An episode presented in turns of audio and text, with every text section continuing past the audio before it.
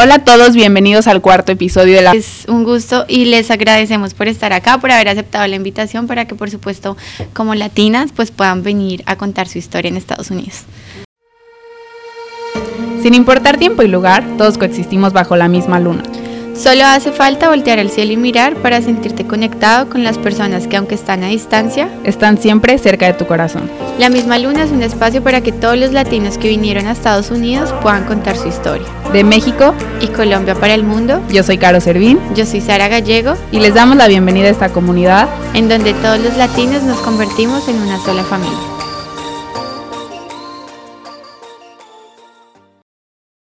Bueno, queremos iniciar preguntándoles precisamente cómo llegan a Estados Unidos y, pues digamos que cómo empieza todo ese proceso de inmigración en el país. Bueno, eh, en el caso de Raquel, en mi caso tenemos pues visa de estudiante.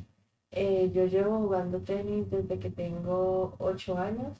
Y yo desde que tengo 3 años. Entonces empezamos pues un proceso de entreno, torneos, viajar pues por todo Latinoamérica básicamente jugando torneos para que eso nos diera cierto ranking o cierto como reconocimiento y así eh, luego que los entrenadores aquí en Estados Unidos nos pudieran ver nuestros videos jugando tenis básicamente eh, y que luego pues nos, nos buscaran y nos pudieran ofrecer una beca.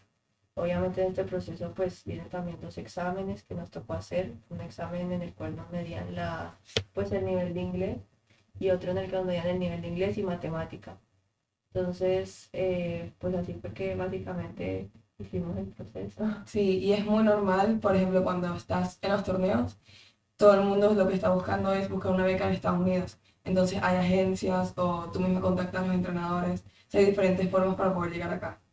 Y digamos, ¿cómo fue el proceso de cada una? O sea, enviaron videos y les dijeron si eh, aplican para, para la beca o digamos, ¿cómo fue cuando les aprobaron esa, esa eh, respuesta? Bueno, en mi caso yo contraté una agencia porque era la primera vez que hacíamos eso, yo no conocía nada, tampoco conocía a nadie que se hubiera venido antes y las personas que conocía que se habían venido ya tenían contactos en Estados Unidos, ya o su hermano venía, su hermana o algo. Entonces básicamente era más fácil con una agencia, mis papás pues pagan una agencia, la agencia nos da todas las listas con los pasos a seguir. Em, lo que hicimos fue básicamente grabar un video eh, mi responsabilidad era pasar los exámenes, entonces, bueno, pasar los exámenes, eso fue lo que hice. Y el video ellos se encargan de mandarlo a los entrenadores que ellos tengan contactos que más o menos coincidan con lo que yo quería, que lo que yo quería en ese entonces era una universidad que fuera buena académicamente y pues tenísticamente no me requiriera como mucho esfuerzo porque me quería enfocar en los estudios, porque yo sabía que había universidades que se concentraban mucho en el tenis y no, pues no era mi prioridad en ese entonces. Sí, no, mi caso fue diferente. Yo vine a un showcase en Miami, juegas contra otras niñas que están buscando también beca y hay más de 40 entrenadores ahí y tú hablas con ellos mientras ellos te ven y, y tú ya haces relación con ellos y luego tú les mandas correos o ellos a ti y siguen el proceso. Yo sí, al principio estaba buscando una universidad que sea mejor tenísticamente que académicamente, pero luego, me di cuenta que, o sea, es más importante lo académico. Y ahí fue cuando me transferí. Yo tengo una pregunta. Ustedes empezaron a jugar tenis desde muy chiquitas. Desde que eran niñas, ¿sabían que querían venir a Estados Unidos a seguir como su carrera de atletismo? Bueno, eh, atleta. Pues yo sinceramente empecé como porque tenía que hacer un deporte, o sea, si empezó yo antes de jugar tenis bailaba y mi mamá me dijo como que no, tienes que hacer otro deporte. y es que me va a tener ocupada básicamente. Y pues empecé con el tenis, pero como diversión, luego empezaron los torneos, me empezó a ir como bien, entonces como que dijimos, ah, está chévere. Y un entrenador nos dijo, ustedes sabían que hay la posibilidad que Gabriela se vaya y no pague pues casi nada de universidad, ¿no? O pues en muchos casos nada. dijo, pues aquí, aquí, aquí soy. Entonces, nada, desde que tengo 12 empezó a ser como la meta en la casa. Muchas veces me quise retirar y mamá, bueno, y mi papá también me dijeron como que no, o sea, sorry, pero vas a seguir, vas a seguir, vas a seguir, vas a seguir. Y ya, si en verdad hasta el último momento ya no te quieres ir, pues no te vas. Y te quedas estudiando pues en, una universidad aquí en Colombia, pública, normal, bien. Em, pero pues nada, fue como siempre fue la meta para toda la familia. Sí, no, yo no. Yo, o sea, en mi caso sí viajaba muchísimo, o sea, iba a Europa a jugar torneos, todo, o sea, porque la meta era ser profesional. Pero luego mm, tuve una lesión muy fuerte que me sacó del tenis dos años y volví a los 17 y dije, no quiero jugar más tenis, o sea, no quiero irme a la universidad, no quiero hacer nada con tenis. Pero luego mi entrenador me dijo, bueno, juega un torneo más y si te gusta, tú ves qué haces. Lo jugué, me fue bien y dije, bueno, vamos a la universidad. Y la verdad es que fue una de las mejores decisiones que pude haber tomado. Bueno, cuando llegan a Estados Unidos, cada una llega sola, ¿cómo es ese proceso de ya estar acá y ya saber que tienen la responsabilidad de responder con el tenis, pues precisamente para mantener esa beca en la universidad? Bueno, pues yo llegué, me trajeron mis papás así como, bueno, tres días, este es tu cuarto, te dan un cuartico en la universidad chiquitico ahí, compartes el baño con siete, que ni idea, todos hablaban inglés, yo no hablaba nada de inglés. Básicamente ahí el coach como que me dijo, bueno, voy a hablar con admissions para que te acepten porque tus resultados no fueron muy buenos. Pero eh, llegué obviamente asustada, pero ya después eh, me, me ayudó mucho que mi compañera de cuarto era de Estados Unidos y ella me ayudaba con pronunciación, palabras, eh, muchas veces traductor. Y básicamente fue la que me guió y me decía, no, mira, tienes que ir a la clase aquí, tienes que ir a la clase aquí. Y muchas, mu- mu- o sea, una parte muy importante creo yo es que el permanecer siempre con los de tu equipo también ayuda porque pues al, al fin y al cabo siempre estás ahí como sabes que hay alguien, ¿no? No llegas tan perdido. Entonces las del equipo te dicen, ah, mira, que es que entrenamos tal y tal día, mira, coach dijo esto, ¿no? Que hagamos tal cosa. Y luego te presentan a los que hablan español y ahí pues ya uno se siente más como en el agua. O sea, sí da miedo. O sea, yo tenía miedo de venir para acá sola porque decía, no tengo familia aquí. Si me pasa algo, mi mamá está lejos. O sea, ¿qué hago si me quiero devolver? Pero sí, uno llega al equipo y todo el mundo está como tú. Todo el mundo es internacional, nadie tiene nadie aquí. O sea, vives con ellos, o sea, vas a la cafetería con ellos, eh, vas a los juegos de los otros equipos, o sea, haces vida con ellos. Entonces yo creo que eso es lo que te ayuda a como tener una familia y siempre estar acompañado. Y mentalmente, eh, cuando están en un torneo, que, o sea, como cuál es su proceso psicológico para estar fuerte también psicológicamente. Es duro, es duro porque, o sea, hoy tienes un torneo y mañana tienes un final o mañana tienes un midterm. O sea, entonces tienes que estudiar en el autobús. O sea, no tienes tiempo de muchas cosas. O sea, es como te levantas, salimos 6, 7 de la mañana a los torneos, pasas 6 horas en un autobús eh, estudiando, haciendo tareas y tienes como 10 minutos antes de decir, bueno, voy a entrar a la cancha, tengo que dejar todas las preocupaciones afuera, o sea, es mi momento. Sí, también, o sea, el tenis yo siento que es un deporte de altas y bajas. Tienes un día muy bueno, juegas increíble, ganas, dos horas más tarde pierdes y juegas más. O sea, entonces yo pienso que es un proceso difícil mantenerse ahí. O sea, hay mucha gente que se devuelve a su país porque le quema el deporte o ya le estresa las tareas y todo.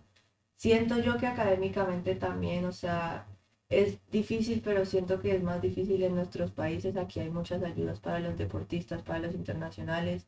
Tenemos un centro en el cual te corrigen toda la ortografía, todo lo que tengas malo. Tú solo llevas el paper, te ayudan. Eh, todos los profesores siempre están pendientes de cuando tienes juegos. ¿Tienes juegos? Ah, ok, no, tranquilo, no viene.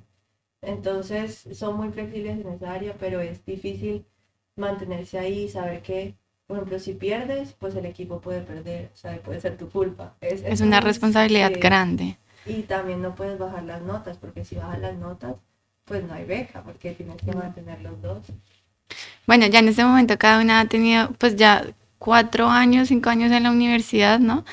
A- Tres y cuatro. Tres y cuatro. Bueno, cuéntenos un poquito acerca como de esos choques culturales que han tenido, de pronto pues cómo están relacionadas con tantas personas de, de todo el mundo, cuáles son como esos choques o que digan, no, me tocaba jugar con una persona de tal nacionalidad, que mamera o, o algo así similar.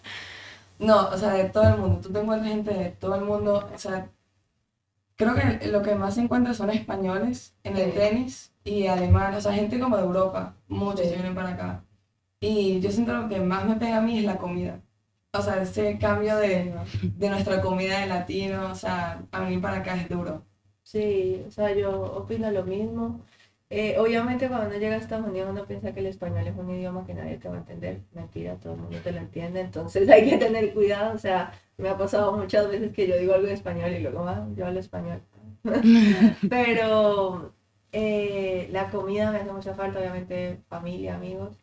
Y pienso que un choque cultural muy grande es, pues básicamente no- nuestra cultura latina es diferente porque es bullosa, es cariñosa, es eh, le gusta el chisme y los gringos europeos son muy fríos.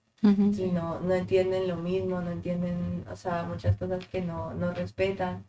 Entonces, eh, y para ellos es lo mismo, nosotros no les respetamos muchas cosas, entonces es como siempre, pues yo lo que he aprendido aquí es siempre como que preguntar primero algo si está bien o no, porque puede ser que, que la embarre, o sea, yo vivo con una alemana ella pues tiene también su novio casi siempre todas las noches va al apartamento alemán, los dos alemanes. Un choque cultural muy grande, ella pone la temperatura súper fría en la noche y yo digo, ¿pero qué? Entonces yo la subo y luego yo veo que ella la baja y ella la que pues obviamente yo le pregunto, Ay, ¿te gusta frío? Y te dice, sí. Entonces hay cosas como que siempre es bueno preguntar primero porque uno no lo comprende. Pero sí, la comida también. Sí, sí. ¿En qué, se- ¿En qué momento se conocen ustedes dos?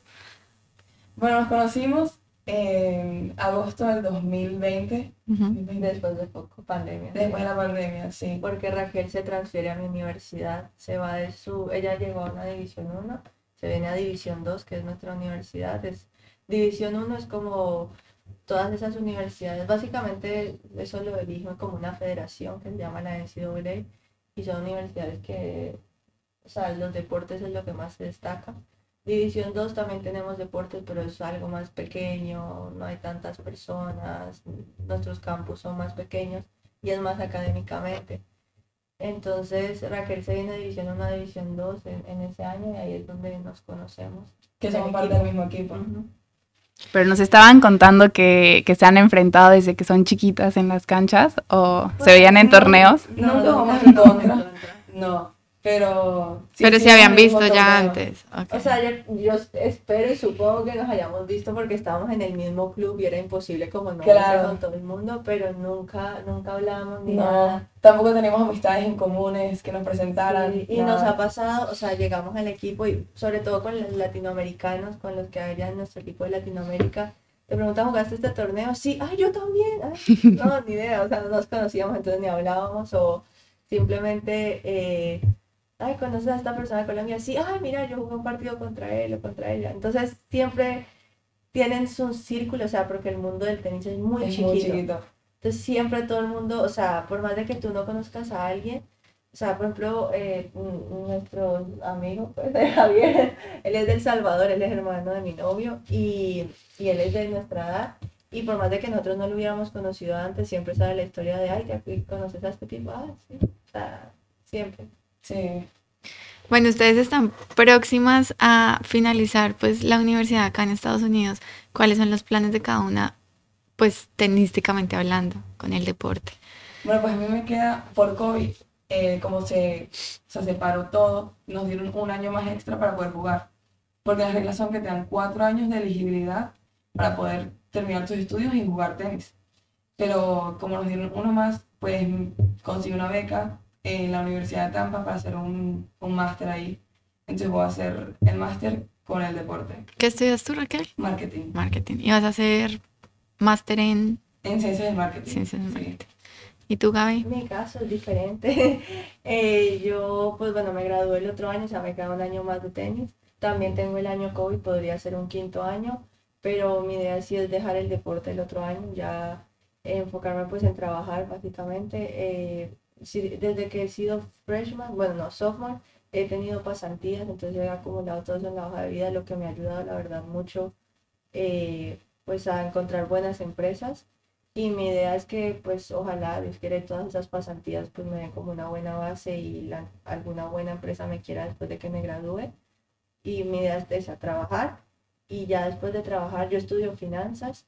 Entonces, sinceramente, no sé si el, el máster lo quiero hacer en finanzas, en como que un MBA general o qué quiero. Entonces, quiero primero trabajar, saber el área que me gusta y ya después escoger el máster. ¿Y cómo funciona el proceso si quieres pasar de college eh, tenis a algo profesional? Pues necesitas patrocinadores, sí, porque tienes que viajar por todo el mundo y, o sea, es pagar entrenador, fisioterapia, este hotel, comida, eh, tienes que pagarle el hotel, la comida a todo el entrenador, o sea, es difícil. Y pagar la entrada del, del torneo. Sinceramente, eh, de- o sea, después de graduarse de tenis, han sido pocos los casos que Pero han llegado. pro, pero han llegado, han, han habido varias personas. Obviamente son casos, o sea, que juegan increíbles, o sea, desde que están en college uno sabe que van a ser profesionales, sin duda alguna. Pero también siento yo que hay, o sea, se pierde más de lo que se gana, porque, por ejemplo, pues sí, puedes ganar un torneo, ganas no sé cuántos mil dólares. Bueno, no mil dólares, ganas muchos más, pero digamos, pero si Es más la inversión que la ganancia. sí, y en el próximo tal vez pierdes en primera, bueno, ya no ganaste nada, entonces es, es difícil, tienes que tener dinero y talento, las dos. Y hay mucha gente que lo intenta, o sea, mucha gente. Bueno, ¿y ustedes en qué momento deciden que no lo van a intentar? O sea, que, que nos siguen, digamos, como profesionales. Oye, no lo sé. Yo desde que entré, yo lo Desde que claro, yo, o sea, yo desde que entré el primer día que empecé la universidad dije, ok, son solo cuatro años. o sea, sí, el tenis para mí siempre fue la vía para graduarme, para que me pagaran los estudios y luego de eso iba a ser solamente mi hobby. O sea, siempre estuvo así en mi vida.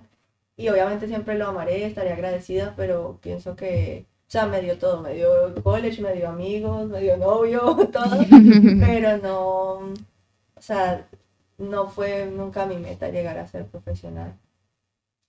Sí, o sea, llega un punto que tú dices, ¿qué voy a hacer? O sigo con los estudios o sigo con el Sí, yo creo que tienen que definir una, Sí. una de dos para enfocarse en alguna. Sí. Claro, lo bueno del college tenis es que sacas una carrera mientras entrenas y te dan, o sea, entrenamiento gratis, pelotas gratis, o sea, canchas que puedes entrenar. Eso es lo chévere. Entonces podría seguir. O sea, nunca es como un, bueno, no, está bien, no. Pero Claro. si tú quieres, Hay varios casos, hay niñas que desde que se gradúan del colegio dicen yo no voy a la universidad me voy a Sí. ir a profesional.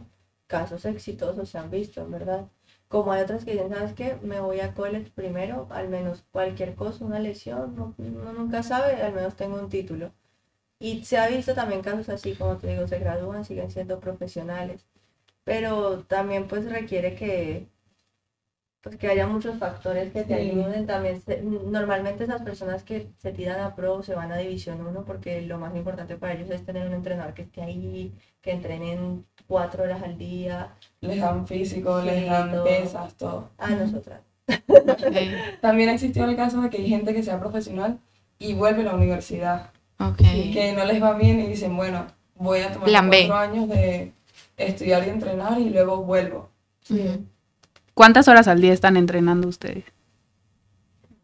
Dos horas, Dos y media por mucho. Diarias, todos los días. sí, de Un lunes hasta... Bueno, es mucho de todas Sí. maneras. Y torneo cada fin de semana Sí. cuando estamos en temporada. La temporada de tenis, de college tenis, es eh, ahorita en, de febrero a, a Mayo, mayo, sí. Se siente mucha presión tener que pues responder en el deporte para mantener la beca en, la universidad. Es lo, es lo que tú estás pensando cuando estás jugando. Es lo... Y peor en División 1, yo Sí, diría. sí. En División 1 yo tengo muchas amigas que el entrenador se ha parado atrás y le ha dicho, pierdes este partido y te quito tu beca. Mm. Wow. No quieres Es perder. duro. ¿Y han habido casos así que les quiten la beca por mal rendimiento? Sí. Pues sí, muchas veces la verdad no juegas bien, nada, mira. Adiós. No puede ser. Aquí no es tu lugar, así. Bueno, ustedes terminan el college y ese proceso de la visa de estudiante cambia, o sea, por haber estudiado acá, ¿pueden permanecer acá o cómo es ese proceso? Bueno, existe como, dependiendo de lo que tú estudies, este, si estudias alguna ciencia como ingeniería, química, física, te dan tres años de trabajo. Se llama OPT. Es un permiso. Es un permiso que te, que te dan, este, pero nosotros como estudiamos business, nos dan solo un año. Una vez que acaba ese año, o buscas que una empresa te patrocine la visa, El trabajo, sí. o estudias otra carrera, O adiós. o te devuelves a, a tu país. Ok. Sí, pero tienes que, en esos años, en el OPT, tienes que estar pues enfocado en lo que estudiaste. O sea, no es como que, ay, estudié finanzas, voy a trabajar aquí de, no. Sí, no, tienes que buscar un trabajo que se enfoque A fin de la como- carrera. Sí. Bueno, y ustedes después de ya los años que llevan en el país, ¿tienen en, en mente establecerse acá, permane- sí, que Sí. seguir en Estados Unidos o volverían a sus países o, o no lo han pensado? La- a mí me gusta mucho Estados Unidos, entonces me gustaría quedarme aquí, buscar la manera de trabajar o, o seguir estudiando. Bueno, la ventaja es esa, que tienen la posibilidad de seguir, Sí, o sea, de tienen opciones para permanecer. Sí, yo, o sea, sinceramente me gustaría obviamente eh, quedarme aquí por el hecho de que pues ya estoy aquí, conozco más el mercado de Estados Unidos que Claro. incluso el de Colombia. Claro. Entonces, eh, quedarme aquí me gusta mucho más el sur de Estados Unidos por el calor. el frío me pega muy duro por alergias y soledad y depresión. Pero otro choque cultural Sí, ahí. un choque cultural, el frío, horrible. Pero sí, mi plan es ese, quedarme aquí en lo que pueda, o sea, en extender el permiso de trabajo lo más que pueda y luego tratar de conseguir algún, alguna empresa que patrocine la visa de trabajo. Yo siento que hay más oportunidades Claro, Sí, aquí. sí, sí, total. Nosotros como latinos lo sabemos. sí, es verdad. Obviamente me encantaría volver a Colombia de, obviamente de Visita. vacaciones, visita y ojalá Dios quiere que Colombia esté muy bien cuando yo ya esté viejita y me pueda retirar allá. Qué increíble, a mí se me hace increíble que hayan podido representar a Latinoamérica en torneos en donde están Sí, jugando con personas de todo el mundo. Eh, ¿Nos pueden platicar un poquito si han tenido como alguna situación en donde han sufrido, no sé, discriminación por ser latinas? Sí, yo sí. Sobre todo en los torneos. Eh, me acuerdo una vez que fuimos a jugar en un, como en un pueblo bien americano, donde el árbitro ni siquiera me dejaba decir vamos cuando ganaba un punto porque me decía, no te No, estoy es- entendiendo, no sé si me estás este, diciendo cosas a mí. Y le decía, pero este es mi idioma. O sea, no entiendo cuál es la, la necesidad de decirme que tengo que hablar en inglés. Y sí, diferentes casos así también las jugadoras se, se han metido conmigo. Pero la verdad es que Sí. oídos sordos para eso, o sea, Sí, no, o sea, el- eh, eso que pues básicamente es siempre como la discriminación de que no eres de aquí, ¿no? Y que, enti- o sea, desde que te conocen lo saben. Y a mí me pasó pues nada, contra una jugadora también que era de aquí, que básicamente me dijo, no te entiendo, aprende el idioma y vuelve a tu país. ¿Y qué hiciste? Así es que se responde. pero y seguía hablando español. Pero pues es lo que siempre decimos con Raquel al menos nosotros hablamos dos idiomas o sea sea como sea que hablamos el inglés así sea con acento así sea mal o sea nos hacemos entender y lo entendemos y ya nos da o sea el bilingüe en la hoja de vida. Tenemos una ventaja. sí sí sí. No, y eso que dices es súper importante porque yo he tenido situaciones en donde me da pena hablar inglés, por ejemplo, y aunque llevo practicando inglés desde que soy muy chiquita, he tenido esa oportunidad, de todas maneras como que te sientes un poco intimidado y siempre pienso eso que tú estás diciendo, al final yo soy la que está hablando el idioma del otro. Sí, Entonces eso ya te da una ventaja grandísima contra todo el mundo. No, y no creas también. El hecho de ahorita estar en la universidad y compartir con tantas culturas que también hablan español, Salvador, México, Venezuela, Perú, o sea, todo eso te da también, o sea, un, como un enriquec- enriquecimiento cultural de palabras, de cultura, o sea, que ya uno puede decir con seguridad, no, es que Caracas es así y Sí. luego Maracaibo es así, ya. Sí. Como- Eso acá en el podcast le hemos mencionado mucho porque digamos que acá en Estados Unidos es que te encuentras tú con diferentes culturas latinas, digamos que uno en Colombia pues son colombianos, un venezolano, sí, pero acá eh, em- empieza uno a aprender de todas esas culturas latinas y es muy bonito también. sí.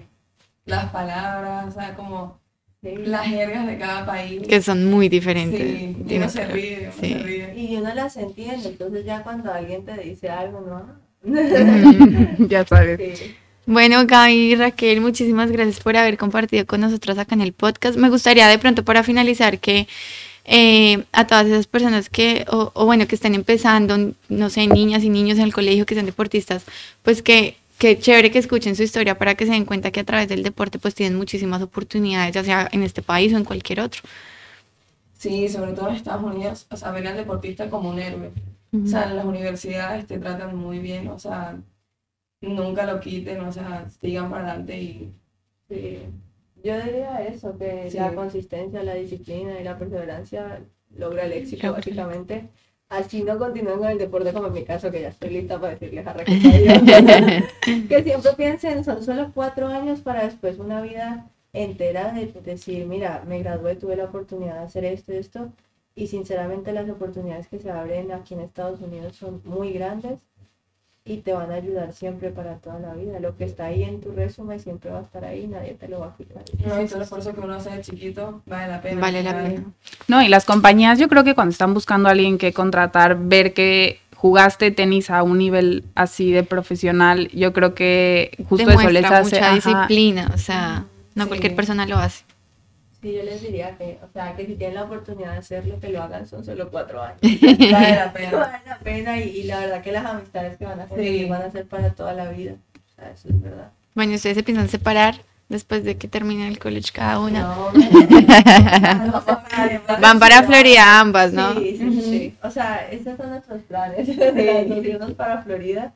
Y yo pienso que por más de que estemos en ciudades diferentes, digamos que lo que uno alcanza a conectar, porque es vernos todos los días, básicamente. O sea, yo arranqué la vez de la mañana hasta que me acuesto y le digo, mañana el desayuno ocho y media. O sea, y- Se vuelve la familia. Sí, Sí. que la ves en el hotel durmiendo, luego, o sea, todo.